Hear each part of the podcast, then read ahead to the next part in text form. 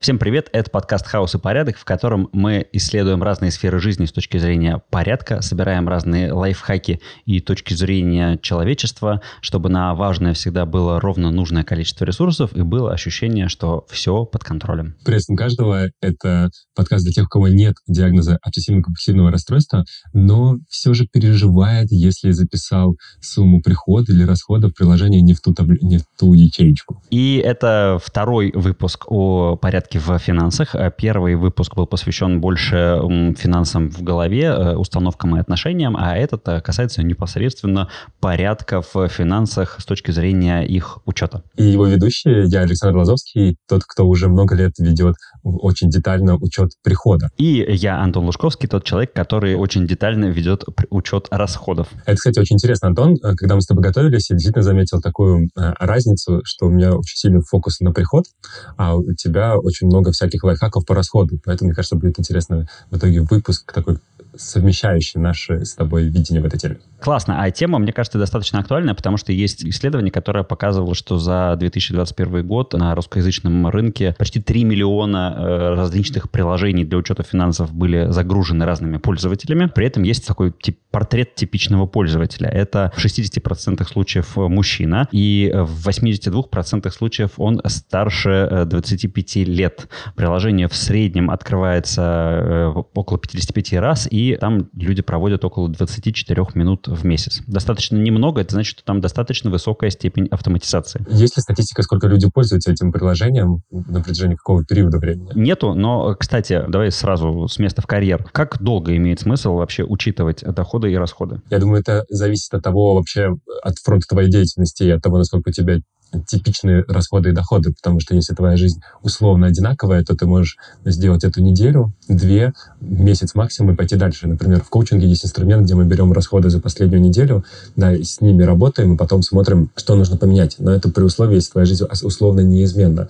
Если твои доходы, расходы сильно меняются, у тебя есть очень много людей, которых ты задержишь на иждивение, то тогда такую вещь можно делать прямо постоянно, и тогда я бы смотрел не недельные промежутки, а я бы смотрел там, например, по месяцу. То есть в моем случае я делаю учеты по месяцу, потому что каждый месяц слишком не похож на другой. Ты знаешь, а я сейчас вспомнил про другой инструмент, похожий, который тоже используется в коучинге. Это слепок дня с точки зрения времени, на что уходит время. И для этого тоже существует отдельное приложение, тайм-трекеры, когда можно вот посмотреть, э, сколько я за этот день э, спал, ел, э, занимался работой одной, работой другой, уделял время семье, сколько провел в транспорте и так далее. И здесь тоже важно выбрать либо какой-то такой типичный день, либо, наоборот, делать замер там на протяжении недели или двух, если все дни не похожи друг на друга, чтобы собралась хоть какая-то полезная статистика. Кстати, я где-то видел фразу о том, что финансы имеет смысл мерить не меньше четырех месяцев, потому что только после этого у тебя получаются какие-то реально статистически интересные данные. Интересно. Первый комментарий, что тот инструмент, о котором ты говоришь, это та база, на которую мы выстроили финансовый инструмент на своей программе. То есть мы взяли это, грубо говоря, колесо времени, да, и можно по-разному назвать, где ты отмечаешь, сколько времени у тебя уходит на что, но потом ты это делаешь не со временем, а с деньгами, отмечая, какие деньги у тебя уходят на все. И, в принципе, если посмотреть на почти любое а, активное приложение банка, да, которое там развивается последние несколько лет, то оно также показывает это колесо с зонами расхода, правда, по месяцу. Но можно также делать по дню и иногда по неделе. Э, да, это очень здорово, что технологии позволяют нам, не прилагая никаких усилий, кроме того, что ты расплачиваешься просто карточкой одного банка, видеть статистику, которую раньше нужно было собирать исключительно ручками. Давай я предлагаю э, отойти на три шага назад и поговорить про смысл. Зачем вообще всем этим заниматься? Зачем заниматься учетом расходов и доходов? Хороший вопрос. Э, я думаю, что отношения с деньгами, как любая сфера, где есть отношения, отношения с любимым человеком, отношения с работой, да, э, требуют э, внимания туда для того, чтобы взаимодействие с ними вы вместе получали удовольствие. Потому что относительно денег есть очень много предубеждений, о чем мы говорили в прошлом подкасте, который можно послушать. Но и даже если ты изменишь предубеждения, есть еще уровень обычных привычек, что ты можешь просто не замечать, как деньги уходят, не осознавать их. В частности, одной, один из моментов, который я замечаю, работая с клиентами, что например, обозначаю, что я хочу вырасти в три раза, клиент не ощущает эти деньги сами по себе. То есть он сейчас понимает, получает там 100 тысяч, 200 тысяч, хочет получать полмиллиона. Но что такое полмиллиона, он не может ощутить. И способ ощутить это, один из способов это ощутить, это понять вообще, сколько я реально трачу, сколько я реально получаю и насколько я себя ощущаю. Вот. И тогда уже с этим можно управлять. Поэтому я считаю, что учет финансов и внимание туда э, дает возможность ощутить вообще, в каких финансовых реалиях я сейчас нахожусь, и давай, дает возможность прирасти в них. Э, классно. И это такой мостик в наш первый выпуск, и сразу вспоминается такая фраза э, базовая, да, о том, что деньги любят счет. Вот, Саш, деньги любят счет. Что ты в этом слышишь? Что это значит? Ну, как я сказал вначале, для меня деньги любят счет — это деньги приходящие, в первую очередь, любят счет. Конечно, я, как и все, веду как все, я считаю, что все это делают, хотя не факт. Я веду расход, и при этом больше фокуса я делаю на приход, поскольку моя сфера деятельности такая, что у меня нет... Ну, у меня есть проекты, которые платят стабильно, но в целом большая часть — это клиенты, которые платят периодически. Вот, то мне очень важно отслеживать не только поток денег, но и то, с какого, условно, с какого направления деятельности они пришли, какой процентное отношение эти деятельности и как этот процентное отношение меняется годами, для того, чтобы понимать, с одной стороны, тенденцию, к которой я иду как э, профессионал, а с другой стороны, насколько я влияю на эту тенденцию, потому что у меня есть свои финансовые цели, да, я хочу видеть определенные объемы в определенных областях. Да, по сути, получается, что э, один из э, таких результатов, который получается, это возможность спланировать траты, возможность спланировать бюджет и понимать, когда, на что можно рассчитывать. Ну и вообще, я должен сказать, что мне, например, доставляет огромное удовольствие, когда у тебя получается большая большой объем данных за, за год, за два года, и можно их посравнивать и так, и эдак, посидеть в табличке и поковырять. Это реально удовольствие для меня много интересных выводов получается. Давай для примера расскажу, как это можно сделать, э, совместив э, свой опыт и инструмент коучинга, который мы используем. Если мы говорим про приходящие деньги, то мы можем использовать активы и пассивы как условное обозначение того, что нам дает деньги, того, что забирает деньги, и можно использовать направление деятельности. А, и в направлении деятельности могут быть, например, я веду коучинг, да, я веду тренинги, да, и вот есть какие-то проекты по ментальному здоровью. И они будут приходами ежемесячными, и, соответственно, они будут входить в активы. При этом есть те вещи, которые я приобретаю, а, и, например, недвижимость, да, и она будет с другим направлением деятельности, или, например, это будут акции, и это будет другое направление деятельности, да, и в зависимости от того, как я этим распоряжаюсь, это тоже может быть или моим активом, либо моим пассивом. Вот. А дальше я могу смотреть чуть глубже и смотреть, а есть ли еще что-то, что уходит в моих пассивах, то, то чем я, то, что, что не дает мне деньги, но только их забирает. Это, например, в моем случае это машина, так, которую я держу, которая постепенно дешевеет и так далее. И это тоже важно осознавать, что есть часть вещей, которые ты осознанно используешь, ты используешь только пассив. Или квартира, в которой я живу, которую я не сдаю. Да? То есть она тоже будет как пассив, а не как актив, потому что она не приносит мне денег, да, а я, я живу в ней и при этом трачу на квартплату и так далее. И вот такая вот большая картинка, большой фрейм, который ты смотришь, как по месяцам меняется, и потом делаешь статистику в таблице погоды, дает тебе вот распознавание в целом, ощущение, точнее, в целом, как меняется динамика прихода как таковая.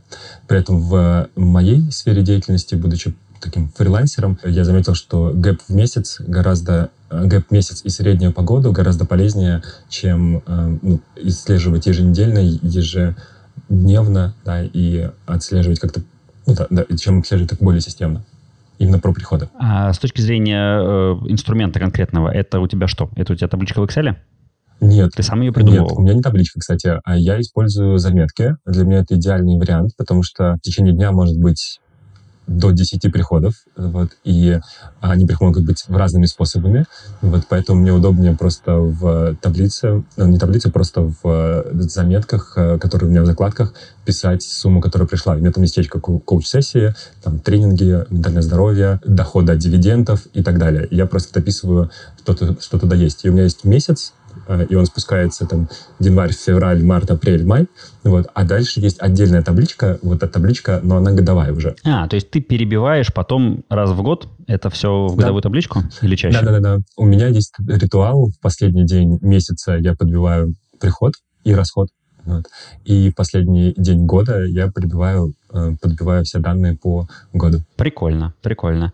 А у меня э, тоже есть э, своего рода ритуалы. И у меня есть табличка, основной мой такой инструмент. Начинал я с самого обычного такого темплейта для учета доходов и расходов, э, который есть в Google Шитах. Но он постепенно разрастался, и появлялись там все новые и новые функции, которые я понимал, что они мне нужны. И приходы я фиксирую там примерно сразу, когда они, они появляются, а расходы я записываю туда раз в неделю. У меня тоже есть э, день там, по средам, когда я это делаю. И это перенесение данных из э, банков, это перенесение данных из заметки, куда я записываю какие-то наличные выплаты. И еще отдельно у меня в правом кармашке шорт складываются чеки, если я за что-то плачу наличкой и получаю чек. Вот это вот все вместе я перебиваю в табличку. Ну, потом, конечно, происходит еще еженедельное в последний день месяца закрытие этого месяца и э, старт э, новой таблички. У меня есть вопрос. А, в том, что ты описал, есть Давай. большое количество таких маленьких повторяющихся действий. И я знаю, что многим людям как раз сложно именно их делать. Почему я спросил, есть ли статистика длительности использования приложением? Потому что mm-hmm. сам факт, что нужно mm-hmm. каждую, каждый чек собрать и так далее, приводит к бесконечному такому рою, э, рою сложных процессов. Однако ты это делаешь, и уже делаешь давно. И есть ли какой-то твой лайфхак, как ты пришел к тому, что ты это делаешь, и, судя по всему, это у тебя уже не вызывает напряжения? Да, я точно могу сказать, что учитывать расходы гораздо сложнее, чем учитывать доходы. Даже если у тебя доходы не, это не просто там ежемесячно поступающая сумма, а ну и у меня, как и у тебя, они проектные и э, клиентские и так далее. Тем не менее, это гораздо проще, потому что ну, расходов по определению всегда больше. И я смог это начать делать, мне было за, за 35, когда я впервые к этому сделал такой серьезный подход. И это кажется сложным для того, чтобы начать, но со временем в это втягиваешься, и этот ритуал как раз-таки становится, наоборот, очень полезным, очень э, структурирующим, собирающим, собственно, как и большое количество э, таких именно привычек, ритуалов, которые происходят в одно и то же время, в одном и том же месте используем, с использованием одних и тех же инструментов, они позволяют как раз-таки собирать такую консистентность жизни. Для меня это стало таким. Я вот думаю о том, что я доведу это до uh, учета до конца года и перестану это делать. И это у меня мысль, она, знаешь, она не вызывает у меня такого радости, типа, о, наконец-таки все, я больше это... Нет, я совершенно так спокойно к этому отношусь, может быть, даже слегка настороженно на тему того, как это будет без этого. Я услышал э, слово «ритуал», и в какой-то момент оно стало таким приятным, условно тайно приятным процессом, да, и это очень мне отзывается. И я еще подумал, что, возможно, а, пойти к учету расходов будет легче, если ты начнешь с учета доходов, потому что это как-то приятная часть, и ты можешь заметить серию доходов, mm-hmm. которые ты не замечаешь, кэшбэки на по разным картам, на проценты на остатки или проценты по вкладу. То есть, когда ты увидишь, что у тебя этих доходов стали больше, чем твоя зарплата, которую ты получаешь два раза в месяц, вот после этого, опираясь на это приятное ощущение, можно дальше пойти уже в системную исследования расходов. Будем считать это нашим таким первым лайфхаком нашего этого выпуска. Начните просто с учета доходов и делайте это просто в табличке в стандартном шаблоне э, Excel. Кстати, существует, э, говоря об инструментах, да, существует много э, приложений, но я, честно говоря, не пользовался никогда ни одним из них. У меня есть какое-то ощущение того, что я не буду иметь достаточного контроля в кастомизации, во-первых, а во-вторых, то, что а вдруг это приложение пропадет, а мне эти данные нужны навсегда для того, чтобы иметь возможность там что-нибудь с чем-нибудь сравнивать и видеть какие-то долгосрочные тренды. Вот у тебя как? То же самое. Я пробовал многие приложения, но в них есть один нюанс. С точки зрения юзабилити, чтобы использовать приложение, тебе нужно сделать больше действий, чем просто открыть заметку и вписать туда. Потому что у меня конкретно заметка, она в быстром доступе, она наверху закреплена, я могу это делать из любого устройства, ноутбука, телефона, э, и это очень удобно. Однако, чтобы использовать приложение, мне нужно сначала открыть приложение, потом сделать несколько действий по выбору внутри, и, и если посчитать количество чеков, которые условно нужно ввести, или количество данных, и умножить на эти лишние действия, это получается слишком много, и вот с точки зрения оптимизации проще свое. И у меня вот в этом плане оно, видишь, очень простое, как, просто как, как сторис идет mm-hmm. сверху вниз. Mm-hmm. То есть ты простыл. А, будь здоров. Благодарю. Это промозглая лондонская погода. Да, это точно промозглая лондонская погода. Там просто сейчас солнце светит, э, но в целом погода промозглая. Я считаю, что это очень удачно, что ты находишься в финансовом центре мира, а, и мы записываем этот подкаст. Я тоже так считаю. Я, правда, наверное, а я думал, что финансовый центр мира это Нью-Йорк, но в принципе они где-то рядышком, наверное, находятся. Ну, один из, да. Смотри, а, а если не учитывать расходы, какие все-таки другие инструменты наведения порядка есть? Можно э, планировать бюджет на день или бюджеты по направлениям, э, так называемые кармашки, или вообще иметь разные карточки для разных, например, трат. Вот э, что ты об этом знаешь и чем ты, может быть, пользовался? Да, с радостью поисследую эту тему. Я пробовал делать бюджет на день. А, он выдерживал ровно два дня, э, после этого рушился. И я понял, что у меня настолько не, нестабильные э, траты и доходы, опять же, а, что бюджет на день, в принципе, не позволяет. И поэтому я отказался от бюджета на день, но я сделал, поскольку мысли месяцами в приеме денег, ну и в, в анализе, то я сделал некоторое правило, что следующий месяц ты тратишь не больше, чем предыдущий. Поскольку в моем случае разница между доходом и расходом может быть 4 раза. Понятно, что в среднем э, ты можешь посчитать, и я знаю, сколько средний в месяц, но в целом я планирую свои, планирую свои расходы, понимаю, что мне нужно в следующий месяц потратить меньше, чем в прошлом, и это некоторый залог того, что я проживу все, все кризисы, которые есть, условно. Подожди, подожди, в каждом следующем месяце тратить меньше, чем в предыдущем? А, я говорился, да, не так, да. В каждом следующем месяце тратить меньше, чем заработал в предыдущем. А, хорошо, подожди, но если у тебя, получается, скачки могут быть в 4 раза, то ты да. в сентябре потратил X, а, но в сентябре заработал э, X, деленный на 4, то значит в октябре тебе надо ужаться и потратить в 4 раза меньше денег. Верно. Принцип именно такой. А, не скажу, что я его всегда выдерживаю. Это получается? Не скажу, что я его всегда выдерживаю, потому что бывают месяца, например, там, пандемийные месяца, да, или после февральский месяц, когда были резкие э, резкий спад дохода. Вот. Но я держу этот фокус и стремлюсь к этой цифре. И в целом, на самом деле, это получается. То есть э, все-таки расходы можно контролировать, в моем, по крайней мере, случае. Вот. Поэтому в целом это получается. И можно увидеть, что есть разница. Вот. Но при этом я всегда ориентируюсь на среднюю, что хорошо бы, чтобы расходы в месяц, даже если в путешествии, чтобы они были меньше, чем средний доход за год относительно прошлого года. За год. Да.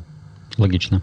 Логично. А у меня получается сравнивать расходы, то есть, ну, у меня есть план по расходам на месяц. Э, я его прописываю, исходя из фактических расходов предыдущего месяца, ну и понимаю, что какие траты в этом месяце предстоят. И по результатам месяца я смотрю, что у меня э, получается. В этом смысле гугловская табличка очень удобная. Она показывает красненьким одно, зелененьким показывает другое. Можно сделать глубокомысленные выводы и поставить планы по расходам, по направлениям на следующий месяц. Но я еще изобрел себе э, отдельную такую вкладку, в которой я прописываю большие траты, которые есть в этом месяце, я прописываю приходы, которые планируются в этом месяце, и вот я, собственно, вижу, что с чем сходится, что с чем не сходится. И э, последнее такое мое, мое вообще ноу-хау — я добавил автоматический отсчет до даты следующего прихода. Ну, Google подставляет, понимает какое-то количество дней, и я это количество дней умножаю на такую среднюю цифру расходов в день, ну, потому что они, они относятся к тем вещам, которые, ну, я не могу запланировать, это небольшие какие-то траты.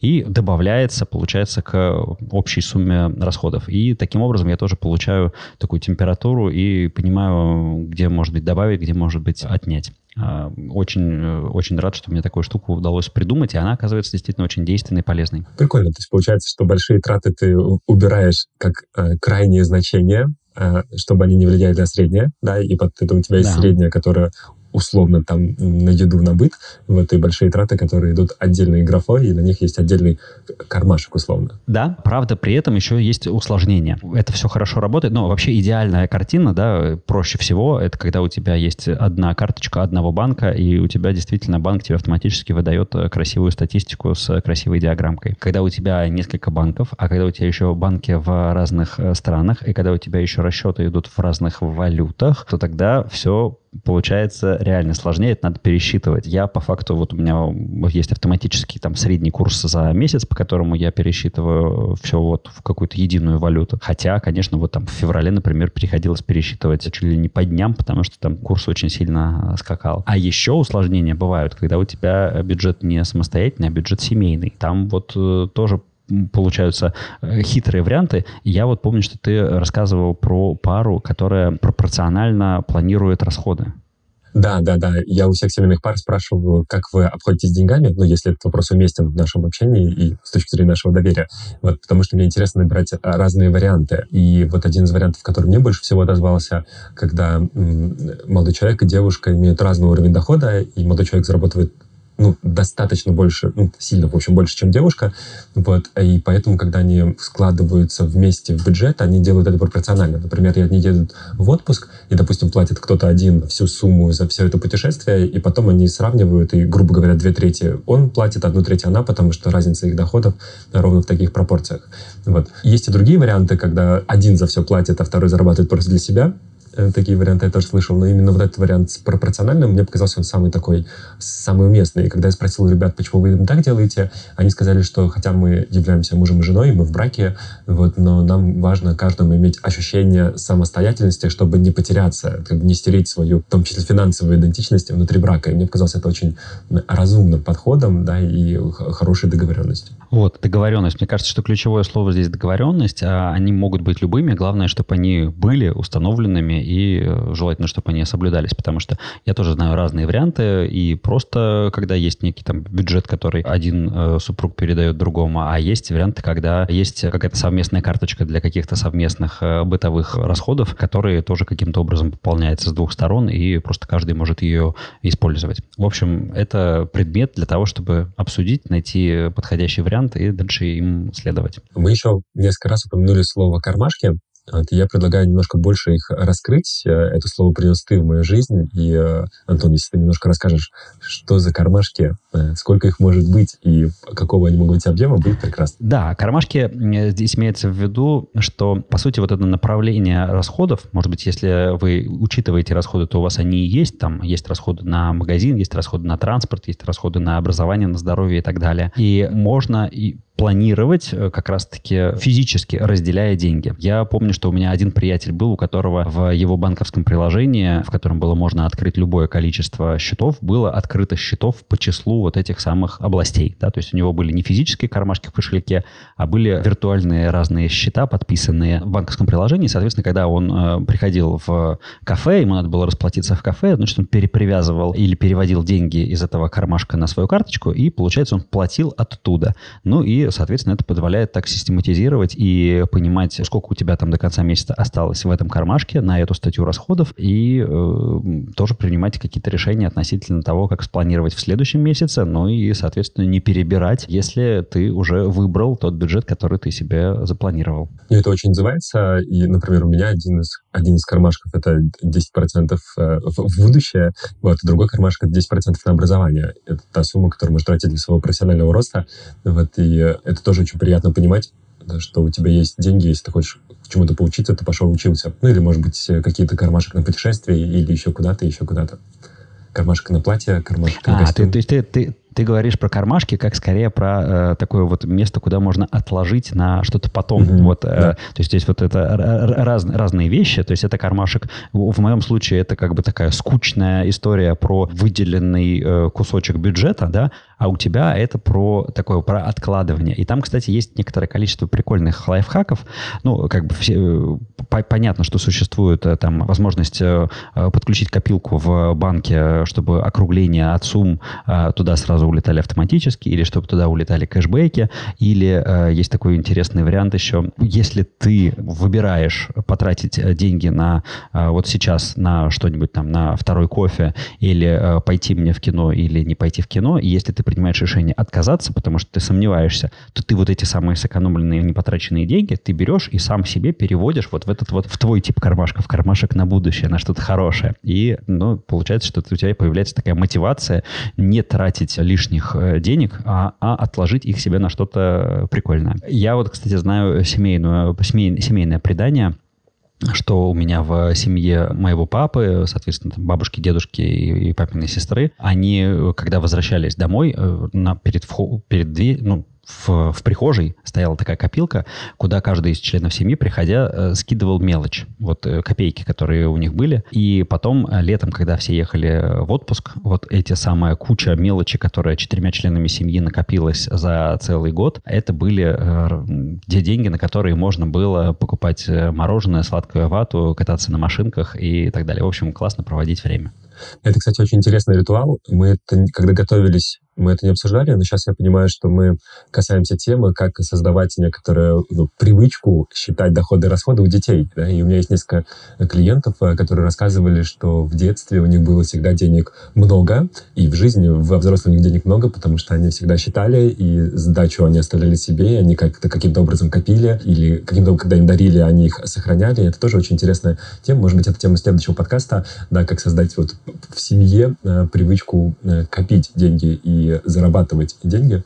Мне кажется, очень интересный, может быть, выпуск. Согласен. Я предлагаю такие подвесить какие-то вещи на, э, на третий выпуск про финансы. Да, может быть, что-то про, про то, как э, копить, э, как воспитывать. Еще был, был такой у нас с тобой, помнишь, задел про психологическую инфляцию, про uh-huh. то, как относиться к деньгам, а правильно не застревая в том уровне цен, который был там 5-10 лет назад, и это уже совсем все другое. А с точки зрения детей, я вот целиком и полностью поддерживаю, я наблюдаю как раз сейчас, как у моих детей появляется осознанность в понимании, что такое деньги, сколько их. То есть у них есть какие- какие-то карманные деньги, на которые они могут купить какие-то там сладости, конфетки и, и, и прочие вещи. И при этом, вот, например, мой семилетний сын, он интересуется теми покупками, которые я делаю, и я вижу, что суммы, которые я ему называю, а мы находимся в Индонезии, поэтому суммы составляют а, сотни тысяч, а то и миллионы, вот они для него не являются чем-то таким абстрактным, а они обрастают уже конкретным пониманием, что это выглядит в, в красных э, бумажках по 100 тысяч, э, которые он знает, э, что, сколько он на нее может купить шоколадок. Это очень интересно. Да, интересно. Хороший задел на следующий выпуск. Спасибо большое, что дослушали до конца. Если вы не слушали первый выпуск, который посвящен порядку в финансах в голове, то рекомендуем его тоже э, послушать, как, впрочем, и все другие наши выпуски. А в телеграм-канале обязательно будет раздаточный материал, полезные вещи не в аудио, а в визуальном формате. Загляните туда обязательно. Подписывайтесь на нас. Каждые две недели мы выпускаем новый подкаст, новый выпуск. И если какие-то темы, которые вы чувствуете, что вам интересно и вы хотите, чтобы мы их раскрыли, то пишите об этом в комментариях. Мы с радостью на это порассуждаем и соберем информацию. Будем очень рады вашей обратной связи. Пока. До новых встреч. Счастливо.